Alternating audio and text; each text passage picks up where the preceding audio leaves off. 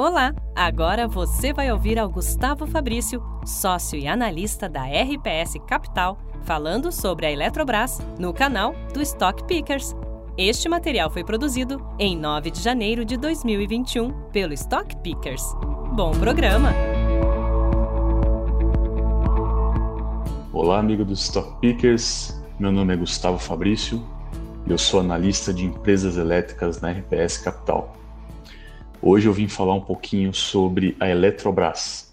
Bom, a Eletrobras, então, como a gente sabe, em 2016 uh, eh, teve duas mudanças importantes. A primeira delas foi a criação da lei das estatais, onde uh, nós tivemos o, uma lei que ajudava a controlar nomeações políticas, buscando quadros mais técnicos, e com isso nós tivemos então a nomeação uh, do Wilson Ferreira Júnior, que até então era CEO da CPFL, como o novo CEO da Eletrobras, isso durante o governo Temer. Uh, de lá para cá, muita coisa foi feita na empresa, como, por exemplo, a venda das distribuidoras, que eram ativos que consumiam mais de 2 bilhões por ano de caixa da Eletrobras, porque eram, eram ativos extremamente deficitários. Tivemos também o início do recebimento da RBSE, que foi causado ali atrás um, um buraco enorme nas contas da Eletrobras por conta da MP 579. E foi então nesse período negociado o recebimento de cerca de 40 bilhões de reais, que vai se dar ao longo dos anos, até o ano de 2028. Tivemos também uh, um trabalho forte feito pelo Wilson do lado de redução de custos e de redução de capex, que havia muitos investimentos desnecessários na companhia. Isso tudo resultou então a, com a redução da relação da dívida líquida sobre o EBITDA, que é uma métrica que a gente olha de endividamento da empresa, caindo de seis vezes quando ele assumiu, em 2016, para duas vezes atualmente. Então, é uma redução muito significativa da dívida. Se a gente olhar hoje, ainda hoje, tá? A Eletrobras tem ali um, um OPEX é, em reais por megawatt-hora médio, que é uma métrica que a gente tenta colocar todo mundo aí do setor na mesma métrica de custo, ela tem um custo ainda 40% acima da média do setor. Ou seja, com todo esse trabalho muito bem executado, a gente ainda tem cerca de 40% a mais de custo que dá para a gente melhorar ao longo do tempo. Ou seja, dá para a Eletrobras ainda melhorar muito. Quando a gente olha a Eletrobras hoje ela negocia em torno de seis vezes EV EBITDA, que está em linha hoje com a Copel e com a Semig, são outras empresas estatais. Porém, quando a gente compara com as empresas boas do setor, nós vemos um desconto de cerca de 30, 40% nesse múltiplo.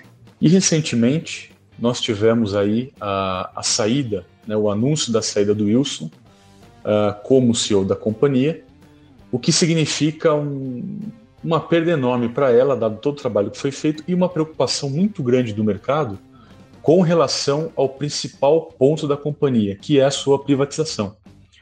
Uh, é um sinal horrível, mostrando que as coisas não estão andando. Se a gente buscar um pouquinho o histórico, uh, existia sim, nos últimos dois anos, conversas sendo feitas e acordos ali na Câmara e no Senado, juntamente ao governo, para privatizar a Eletrobras existia sim uma certa vontade.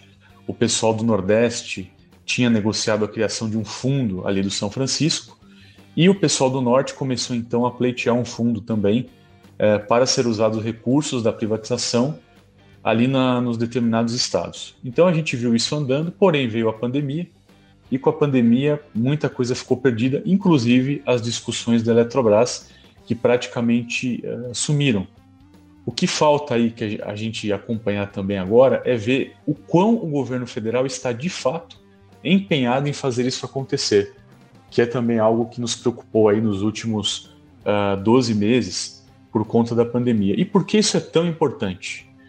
Porque para a gente conseguir perenizar todo esse trabalho que foi feito nos últimos 4, 5 anos, de uma gestão muito boa, nós precisamos de fato privatizar a companhia e blindá-la totalmente de que ela seja uma estatal e tenha ali por trás interesses políticos, seja em investimentos com retornos baixos, investimentos desnecessários e também com custos exacerbados.